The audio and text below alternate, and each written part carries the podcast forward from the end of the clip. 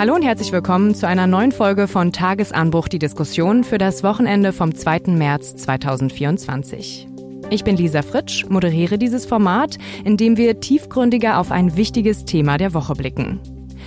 Die Diskussion um den Umgang mit Geflüchteten reißt nicht ab. In einigen Landkreisen in Thüringen wurde eine Bezahlkarte eingeführt, damit Bargeld nicht so einfach in die Herkunftsländer geschickt werden kann. Der Landrat des Saale-Orla-Kreises in Thüringen, Christian Hergott, will Asylbewerber jetzt zu gemeinnütziger Arbeit verpflichten. Ist das die Lösung für unser Migrationsproblem? Wir sprechen mit ihm darüber. Und am Ende werden wir noch ein paar Hörerfragen zu unserer Folge von vergangener Woche beantworten. Da ging es um die Lieferung von Taurus-Marschflugkörpern und darum, warum der Kanzler zögert. Wir planen auch in den nächsten Wochen eine Podcast-Folge, in der ich mit Chefredakteur Florian Harms nur Hörerfragen bespreche. Also schicken Sie uns, liebe Hörerinnen und Hörer, gern Ihre Fragen, egal zu welchem Thema, an podcasts.t-online.de, Podcast mit Mehrzahl S. Und damit begrüße ich auch T-Online-Chefredakteur Florian Harms für die Diskussion. Hallo, ich freue mich auf die Diskussion. Und den Landrat des Saale-Orla-Kreises, der südlich von Erfurt liegt, nur mal zur Erklärung, Christian Hergott von der CDU. Vielen Dank, Herr Hergott, dass Sie sich die Zeit genommen haben. Sehr gern. Ja, Herrgott, Sie führen jetzt ab März gemeinnützige Arbeit für 150 Geflüchtete in Ihrem Landkreis ein. Vier Stunden maximal am Tag 80 Cent gibt es dafür pro Stunde. Um was für Arbeit handelt es sich dabei genau? Wir haben mit der gemeinnützigen Tätigkeit bei uns in den Gemeinschaftsunterkünften natürlich begonnen. Das heißt, es geht um Reinigungstätigkeiten, es geht um Bereiche des Außenbereiches, um Grünschnitt, um Winterdienst. Aber wir wollen diese gemeinnützige Tätigkeit natürlich ausrollen, haben das jetzt in einigen Fällen auch schon getan. Für gemeinnützige Vereine, für öffentliche Träger, ähm, für größere äh, Kommunen, kleinere Kommunen bei uns im Landkreis. Und ähm, wir halten das für eine sehr sinnvolle Tätigkeit und für eine sehr sinnvolle Maßnahme, denn äh, das Ganze gibt denjenigen, die in dieser Maßnahme sind, eine Tagesstruktur, gibt ihnen einen gewissen Integrationsaspekt, ähm, das natürlich in den Gemeinschaftsunterkünften weniger als jetzt bei den Außenarbeitsplätzen. Ähm, wir möchten, dass diejenigen, die nicht arbeiten dürfen, und Asylbewerber dürfen ja in den ersten drei Monaten grundsätzlich nicht arbeiten, ähm, an den Arbeitsmarkt herangeführt werden. Wir wollen sie gleich zu Beginn abholen mit einer sinnvollen Tagesstruktur und Tätigkeit. Aber unser Ziel ist es, für diejenigen, die arbeiten dürfen, die eine Bleibeperspektive hier in Deutschland haben, sie zügig auch in den ersten Arbeitsmarkt zu integrieren. Und ähm, deswegen starten wir das als einen Integrationsbaustein. Auf der anderen Seite sehen wir aber auch natürlich, dass die Akzeptanz in der Bevölkerung steigt, wenn diejenigen, die bei uns sind und alimentiert werden von Asylbewerberleistungen, auch etwas dafür zurückgeben. Und vier Stunden am Tag mit einer Aufwandsentschädigung von 80 Cent sind dafür eine gute Möglichkeit. Mhm. Also sind auch Arbeiten außerhalb der Unterkünfte wie Straßenreinigung oder Laubkehren möglich. Ähm, betrifft das denn nur die Asylbewerber in den Erstaufnahmeeinrichtungen? Genau. Nach Asylbewerberleistungsgesetz können wir nur Asylbewerber, die in Gemeinschaftsunterkünften leben, ähm, und als solche deklariert sind, auch zu gemeinnütziger Arbeit verpflichten. Wir haben im Landkreis, äh, weil wir schon vor vielen Jahren damit begonnen haben, auch die Hälfte unserer Asylbewerber in Einzelunterkünften, sprich in Wohnungen leben. Und äh, für diese gilt diese Regelung nicht. Die können wir entsprechend nicht dafür heranziehen. Ähm, das ist noch eine Thematik, die wir sicherlich bei einer Gesetzesänderung auch mit diskutieren müssen. Ähm, aber wir halten uns hier an Recht und Gesetz und deswegen setzen wir das um, was möglich ist. Ich habe mich, als ich das gehört habe, was Sie dort vorhaben, gefragt, warum erst jetzt? Warum braucht es erst einen Christian Hergott, der so etwas umsetzt. Warum ist nicht viel früher schon jemand in Deutschland eigentlich auf diese Idee gekommen, das einfach mal zu machen? Ich weiß nicht, haben Sie darauf eine Antwort? Es gibt eine Reihe Kollegen, ähm, die in ihren Gemeinschaftsunterkünften Asylbewerber ähm, bereits für solche Tätigkeiten heranziehen. Aber es ist, glaube ich, ähm, bisher nie auf so ein großes mediales Interesse und auf so ein großes mediales Echo gestoßen. Wir hatten in den Bereichen 2016, 2017 ähm, Arbeitsmarktprogramme über die Bundesagentur für Arbeit für syrische Flüchtlinge, die zu uns kamen, die auch in äh, gemeinnützigen Tätigkeiten oder auch in äh, solchen Projekten beschäftigt waren. Und das Asylbewerberleistungsgesetz gibt diese Möglichkeit ja her. Zur Wahrheit gehört aber auch dazu, dass natürlich der Aufwand solche Tätigkeiten umzusetzen, das Ganze zu administrieren, gerade jetzt bei uns in einem Flächenlandkreis, wo wir natürlich nicht eine Gemeinschaftsunterkunft, sondern mehrere haben. Und wenn wir dann über Außenarbeitsplätze bei einem Verein, beim Sportverein, bei einem sozialen Träger sprechen, ähm, auch die gesamten Dinge organisiert werden müssen. Das ist Aufwand. Ja, wir haben uns als CDU-Kreislaufsfraktion im vergangenen Jahr dieser ganzen Thematik angenommen, haben uns das wirklich nochmal äh, angeschaut und haben für uns aber bewertet, dass dieser Aufwand machbar ist und haben dann per Kreistagsbeschluss im vergangenen Jahr September unseren Landrat, meinen Vorgänger Thomas Fügmann, aufgefordert, ein Konzept zu erstellen, dass diese gesetzlichen Regelungen umgesetzt werden. Denn es ist eine, dass es im Gesetz steht. Auf der anderen Seite brauche ich aber natürlich einen Plan, wie ich das Ganze machen möchte. Und äh, der Landkreis hat dieses Konzept aufgestellt, hat dann auch entsprechende Abfragen getätigt. Und ähm, wir haben dieses Konzept jetzt zu Beginn des Jahres auf den Weg gebracht und ich setze das jetzt mit großer Intensität um. Und als ich das äh, wahrscheinlich letzte Woche bei Markus Lanz äh, gesagt habe, ist es das erste Mal auch einem breiteren Publikum offensichtlich aufgefallen, dass diese Möglichkeit ja besteht. Und äh, wir machen das. Und ähm, das ist nichts Neues. Aber offensichtlich sind wir die Ersten, die das so umfassend machen und auch drüber reden. Sie machen es eben einfach und ich glaube, das ist das Entscheidende dabei, Herr Gott, dieser Pragmatismus einfach loszulegen. Denn äh, nachdem ich mich das gefragt hatte, warum passiert sowas eigentlich nicht an mehr Stellen, in mehr Kommunen, habe ich mich ein bisschen umgehört und dann schon häufig das gehört, was ich jetzt auch ein bisschen aus Ihren Worten heraus höre, ähm, dass es eben häufig gar nicht so einfach ist, das einfach zu organisieren. Man muss das machen, man muss hinterher sein, ist das eine, was in den Regeln steht oder im Gesetz, ist das andere, was man draus macht vor Ort. Und viele Kommunen haben sich da offenkundig sehr schwer getan. Auch nicht erst jetzt, sondern das war ja im Zuge der Flüchtlingskrise 2015 folgende auch schon so, dass man an vielen Stellen eigentlich gerne mehr gemacht hätte, aber schier überfordert gewesen ist vor Ort und dann eben solche pragmatischen Lösungen nicht gewählt worden sind. Das ist äh, vollkommen richtig, wie Sie das sagen. Wir hatten auch, wo wir das im Kreistag diskutiert haben, natürlich die Ansätze äh, bei dem Antrag, das diskutiert wurde, wer bezahlt jetzt die Handschuhe? Wie kommen sie von A nach B? Und ähm, ich bin aber dafür, dass wir nicht jede Regelung bis en Detail von Beginn an diskutieren, sondern dass wir schauen, ist es machbar oder ist es nicht machbar? Und wenn es machbar ist, legen wir los schätzen ab, ob es äh, den Aufwand wert ist. Und aus meiner Sicht ist es den Aufwand wert. Und dann klären wir die Details im laufenden Prozess. Denn äh, wir können nicht immer die 100% Lösung von Beginn an haben. Dann passiert in diesem Land leider gar nichts mehr. Es gibt aber auch Kritik zu diesem Vorhaben, auch sogar von Kommunalpolitikern aus Thüringen. Sie wollen ja zum Beispiel auch Sanktionen einführen, wenn sich jemand diese Arbeit verweigert in Form einer Kürzung der staatlichen Leistungen ähm, von bis zu 180 Euro pro Monat. Und ähm, diese Kritiker verweisen zum Beispiel auf Artikel 12 des Grundgesetzes. Niemand darf zu einer bestimmten Arbeit gezwungen werden. Wie wollen Sie denn verhindern, dass dieser schmale Grad zwischen Verpflichtung und Zwang nicht überschritten wird? Ich bin ähm, erstmal dafür, dass wir uns das Ganze tatsächlich in der Realität anschauen. Und für uns steht nicht die Sanktion im Vordergrund. Das ist ja bei manchen Kritikern äh, so der Hauptpunkt. Wir machen das nicht, um Menschen zu sanktionieren, sondern unser Ansatz ist, diesen Integrationsbaustein zu nutzen. Und wenn äh, der Geflüchtete, der bei uns hier lebt, eine Tätigkeit nicht machen will, dann führen unsere Sozialarbeiter zunächst Gespräche und dann versuchen wir die Menschen auch zu überzeugen. Und nur in letzter Konsequenz, wenn wir einen Totalverweigerer haben, der auch mehrfache angebotene Tätigkeiten in unterschiedlichen Bereichen nicht wahrnimmt, dann muss es am Ende auch die Konsequenz haben, dass wir in die Leistungen eingreifen, denn das wäre ungerecht ansonsten gegenüber den anderen, die diese Arbeiten nach Gesetz ausführen. Und äh, wir kürzen ja auch nicht zu 100 Prozent, sondern wir reden über eine Asylbewerberleistung von etwa 480 Euro, wo wir 180 Euro des Bedarfs dann einbehalten.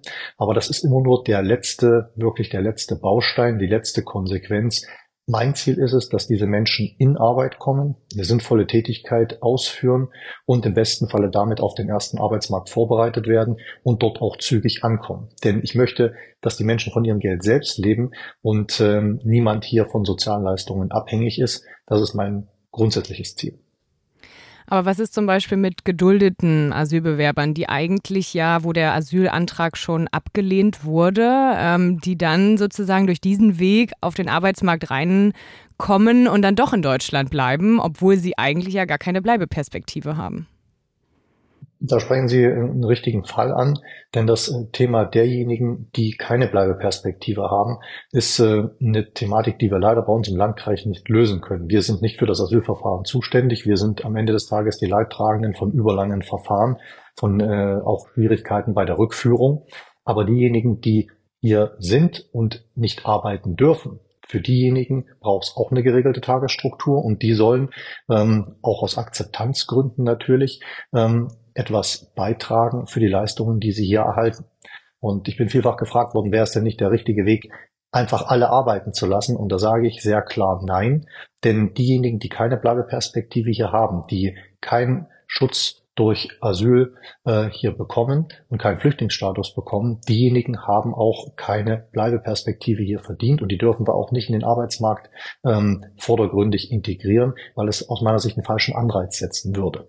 Für diejenigen müssen wir das Verfahren zügig gestalten und äh, da unterstützen wir als Kommunen natürlich in allen Bereichen, ähm, wo wir unterwegs sind und helfen auch, was das Thema konsularische Angelegenheiten betrifft, was äh, das Thema Reise äh, in die Botschaft betrifft und so weiter, damit einfach diese Dinge zügig abgearbeitet werden. Aber ich möchte, dass diejenigen hier auf den Arbeitsmarkt kommen, die eine Bleibeperspektive haben und äh, diejenigen, die nicht arbeiten dürfen, sollen aus ihrer Tätigkeit etwas der Gesellschaft zurückgeben. So steht es ja auch im Gesetz. Nicht? Also ausgenommen von dem Recht auf Arbeit nach drei Monaten sind zum Beispiel Asylbewerber aus sicheren Herkunftsstaaten, wo der, der Staat, wo Deutschland, wo deutsche Richter eben auch anerkannt haben, dass es dort zum Beispiel keine politische Verfolgung gibt. Das betrifft viele Länder Nordafrikas, aus denen aber Menschen hierher gekommen sind.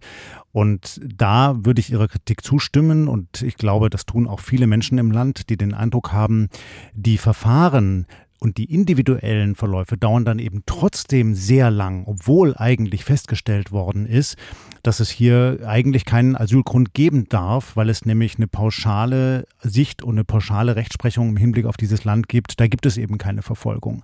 Und das das ärgert, glaube ich, sehr viele Bürgerinnen und Bürger im Land, dass man dann als Staat nicht in der Lage ist, solche Menschen auch schnell wieder zurückzuschicken. Und äh, das ist eine Diskussion, die beschäftigt uns jetzt ja seit Jahren, auch nicht nur uns hier in Deutschland, auch in anderen Ländern. Wir haben zum Beispiel in diesem Podcast schon mal nach Italien geschaut, wo Frau Meloni jetzt einen Deal gemacht hat mit Albanien, dass die äh, Verfahren dort vor Ort ähm, durchgeführt werden und nicht mehr in Italien.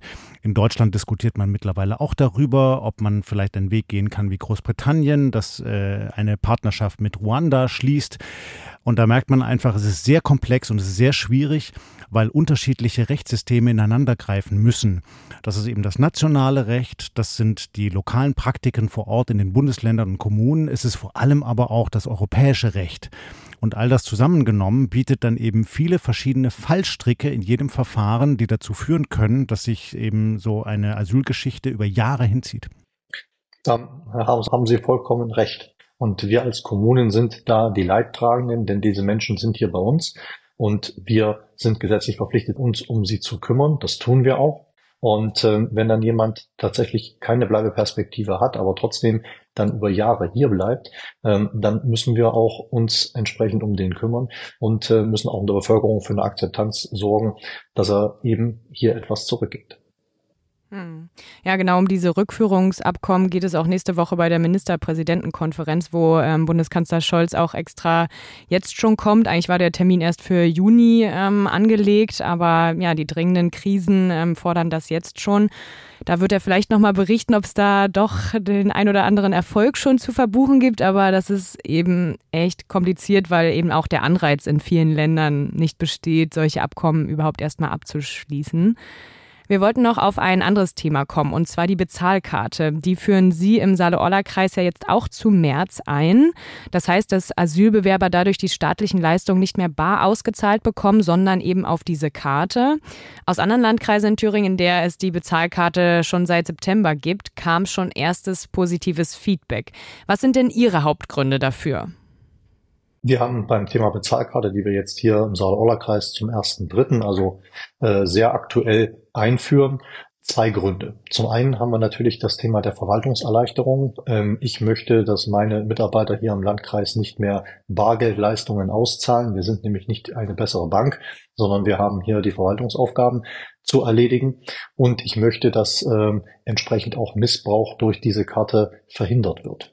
Und wir haben uns für ein Verfahren entschieden, dass diese Karte als Mastercard ähm, bei allen Mastercard-Stellen akzeptiert ist und ähm, dass wir einen Bargeldbezug von 50 Euro auszahlen als Taschengeld, der Rest auf dieser Karte verbucht wird, die hier im Landkreis und in den angrenzenden Landkreisen eingesetzt werden kann, denn wir haben eine Reihe von Asylbewerbern, die in den Randbereichen unseres Landkreises untergebracht sind und die sollen nicht nur im Landkreis, sondern auch angrenzend einkaufen.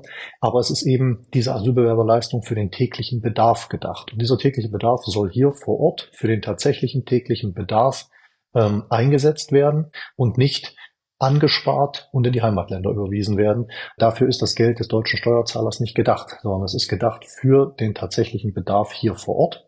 Und äh, dafür wollen wir ihn auch auszahlen. Und die Bezahlkarte schränkt diese Möglichkeiten, es zu missbrauchen, deutlich ein. Ähm, Sie haben gerade schon gesagt, 50 Euro Taschengeld. Also damit beugt man auch vor, wenn es doch Läden gibt, die keine Karte akzeptieren. Wir haben dazu einen Kommentar von einem Leser auf Facebook von uns bekommen zu dieser Einführung der Bezahlkarte und der schreibt, dann wird jeden Monat eine Waschmaschine gekauft, weil die alte ja angeblich kaputt ist und bei eBay weitervertickt. Problem nicht gelöst. Ja, damit wäre eigentlich das Hauptargument, dass eben Geflüchtete ähm, nichts in ihre Heimatländer zurücküberweisen können, doch entkräftigt. Also wie gehen Sie da vor? Ganz so einfach ist es natürlich nicht, weil ähm, wir das Ganze auch entsprechend überwachen und ich den Geflüchteten aber auch nicht in der Mehrzahl hier irgendwelche kriminellen Tendenzen äh, unterstellen möchte, sondern wir reden hier über Fälle, die vorkommen. Ähm, aber die wir auch nicht verallgemeinern sollten an dieser Stelle. Es wird sicherlich und deswegen haben wir es ja regional begrenzt. Deswegen haben wir auch ähm, entsprechende Vorkehrungen getroffen, dass wir diese sozusagen missbräuchlichen Einsatz hier verhindern.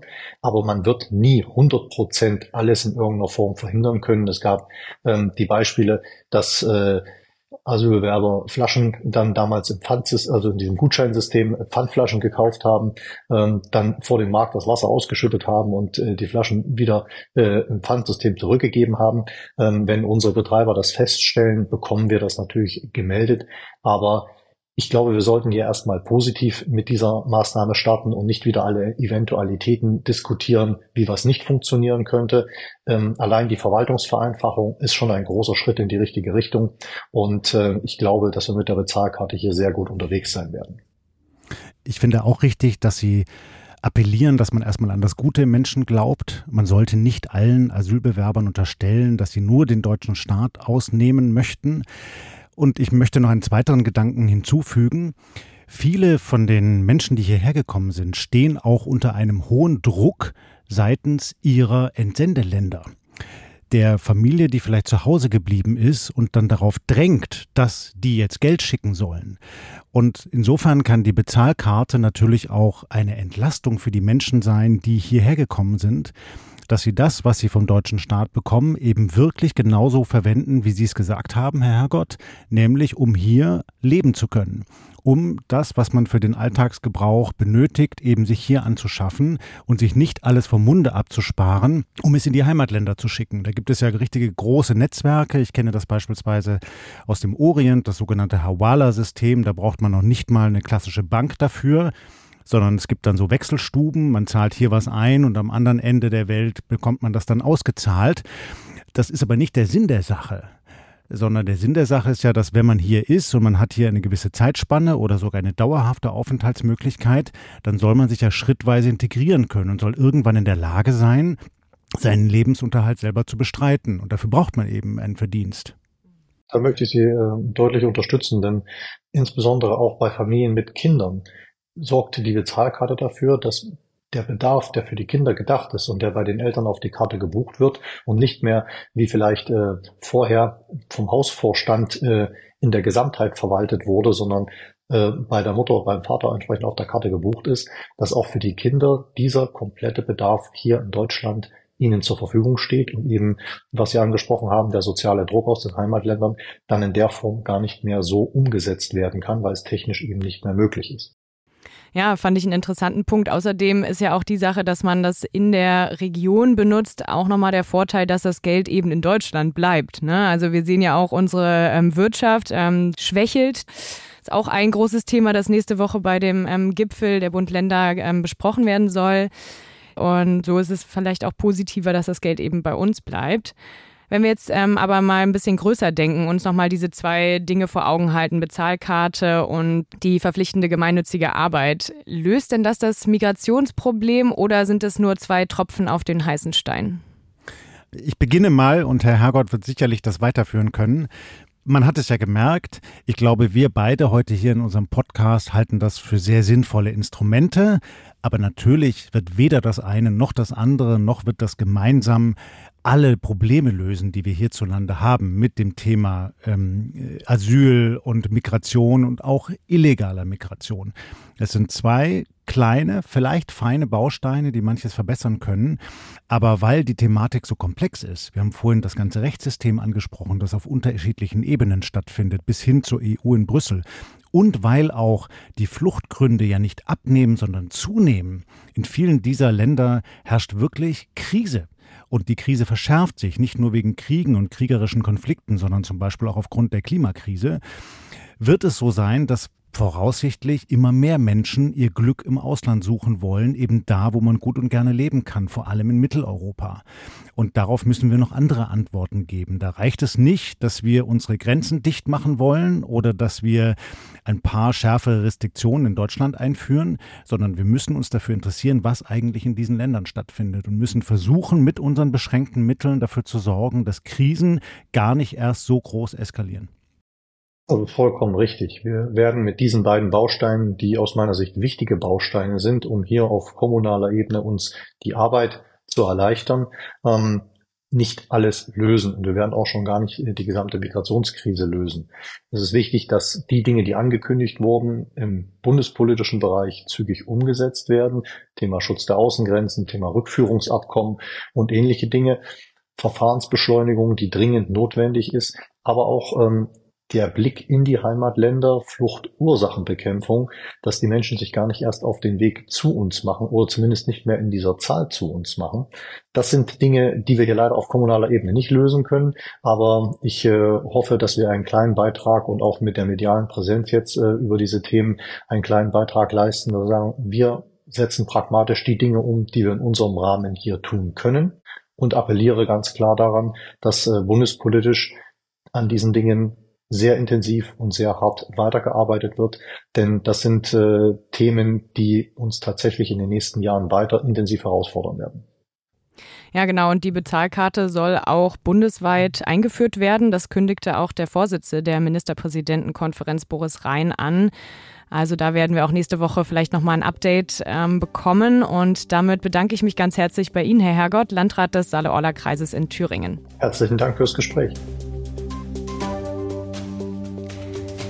Und wie schon am Anfang angekündigt, schauen wir Florian jetzt noch auf einige Hörerzuschriften, die zu unserer Folge von vergangener Woche reingekommen sind. Da ging es anlässlich des zweiten Jahrestags des russischen Angriffs auf die Ukraine um die Lage an der Front und die deutsche Position in Bezug auf Lieferung schwerer Waffen wie Taurus-Marschflugkörper. Florian, was bewegt denn unsere Hörer besonders zu dem Thema? Lisa, es waren viele Zuschriften, wofür wir uns auch herzlich bedanken. Und insbesondere zwei große Themen sind dabei angesprochen worden. Zu dem zweiten komme ich gleich. Das erste war nochmal die Frage, müsste man jetzt nicht endlich Friedensverhandlungen anbahnen? Also das, was uns eigentlich ja schon seit zwei Jahren, seit Beginn des russischen Angriffskrieges beschäftigt. Ich habe mal drei Stimmen dazu mitgebracht. Es gibt den Leser Wolfgang Ludwig, der sagt, ich zitiere ihn, die Waffenlieferungen in die Ukraine zu erhöhen, ist falsch, weil der Krieg für die Ukraine nicht zu gewinnen ist. Das Ziel muss es sein, den Krieg so schnell wie möglich zu beenden, und zwar durch Diplomatie. Wenn man das so hört, ich weiß nicht, wie es dir geht, würde man eigentlich sagen, ja klar, eigentlich will man, dass das endlich endet, dieser bestialische Krieg. Ähnlich der Leser Hans-Joachim Wehmeier. Er sagt, der Ukraine gehen die Soldaten aus. Auf der anderen Seite ist es Putin egal, wie viele seiner Soldaten auf dem Schlachtfeld sterben. Russland verfügt über unerschöpfliche Reserven.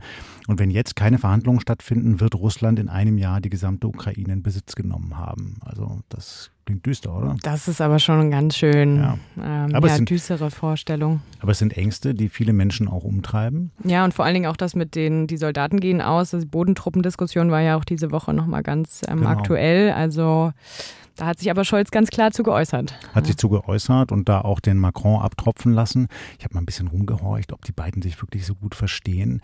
Das scheint jetzt nicht so der Fall zu sein. Aber mhm. es ist mhm. wohl weniger eine persönliche Animosität, als einfach, dass die grundverschieden sind. Ja, Scholz, ja. dieser rationale, ähm, langfristig denkende, ganz vorsichtig formulierende Politiker. Und Macron ist ja eigentlich so eine Art Sonnenkönig. Ja? Also äh, jung, dynamisch, der immer der durch Zweite. Disruption die Dinge mm. neu anschieben will. Naja, ich habe noch eine andere Leserstimme mitgebracht, ja. die, mich in, die eher in eine gegengesetzte Richtung argumentiert. Das ist der Leser Ronald Burger und er sagt, ich zitiere ihn, es vergeht fast keine Nacht ohne russische Luftangriffe auf Hochhäuser, Schulen, Krankenhäuser. Trotzdem will die Ampelregierung keine Marschflugkörper in die Ukraine liefern. Das ist nicht nur unterlassene Hilfeleistung, die die ukrainischen Opferzahlen hochtreibt, sondern auch eine indirekte Unterstützung Russlands. Die russische Führung zeigt sich ja gar nicht verhandlungsbereit. Auf eine diplomatische Lösung mit Moskau zu hoffen, bleibt eine Illusion. Und wenn wir jetzt nicht mehr liefern, wird ganz Europa unser Zögern bald bereuen.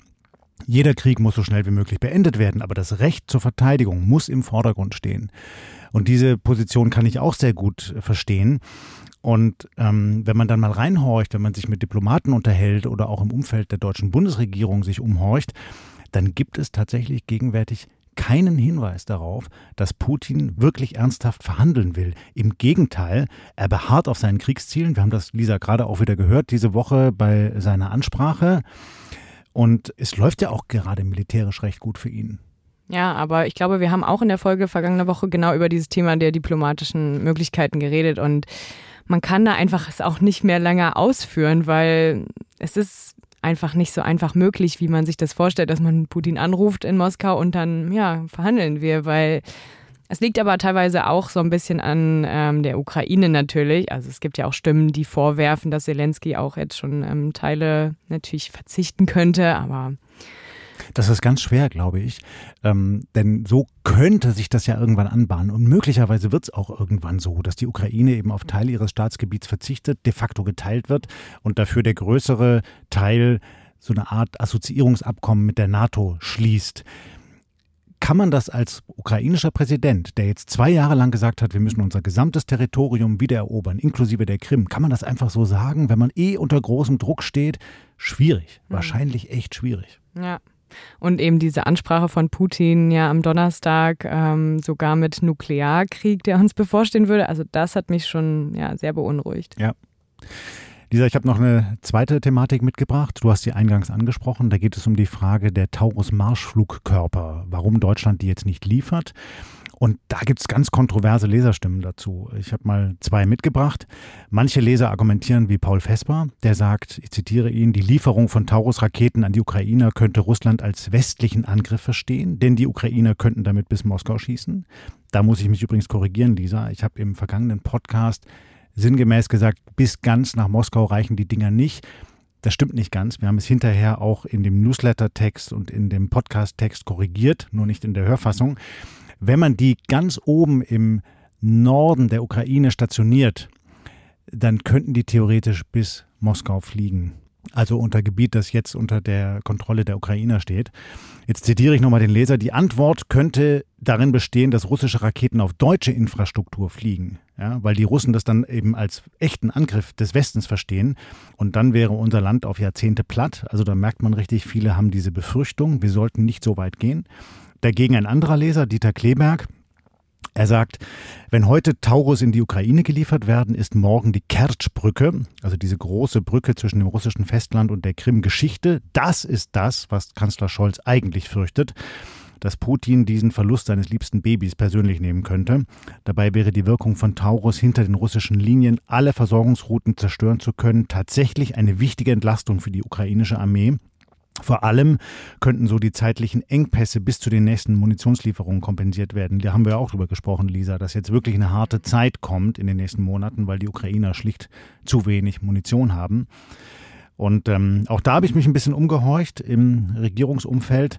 Und es ist tatsächlich so, dass man eben befürchtet, dass die Ukrainer diese wirklich weitreichende Waffe vielleicht in einer Art und Weise einsetzen könnten, die diesen Krieg systematisch eskaliert also da geht es gar nicht nur um diese Brücke in Kertsch, sondern äh, vielleicht auch um große russische Militärlager, natürlich um die Krim.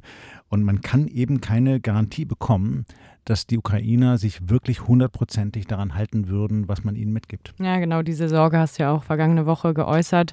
Ähm, und auch die Diskussion von dem zweiten Leser dazu mit der, ja, dass wir Kriegspartei werden, die ist ja auch natürlich diese Woche nochmal hochgekocht. Ich finde es sehr spannend, dass wir ähm, ja diese Hörerstimmen hier mit einbezogen haben und ähm, freue mich auch schon auf die Folge, die wir dann machen, wo wir nur Hörerfragen auch beantworten. Deswegen an Sie auch gerne nochmal da draußen der Aufruf, wenn Sie eine Frage haben oder eine Anmerkung Anmerkungen, eine Meinung zum Thema, egal zu was, muss auch nicht Ukraine sein. Also können auch ein bisschen fröhlichere Themen sein, die ja trotzdem kontrovers diskutiert werden. Schreiben Sie uns gerne eine E-Mail, ähm, am besten natürlich auch noch mit Sprachnachricht oder Aufnahme vom Handy und zwar an podcasts.t-online.de, Podcast mit Mehrzahl S.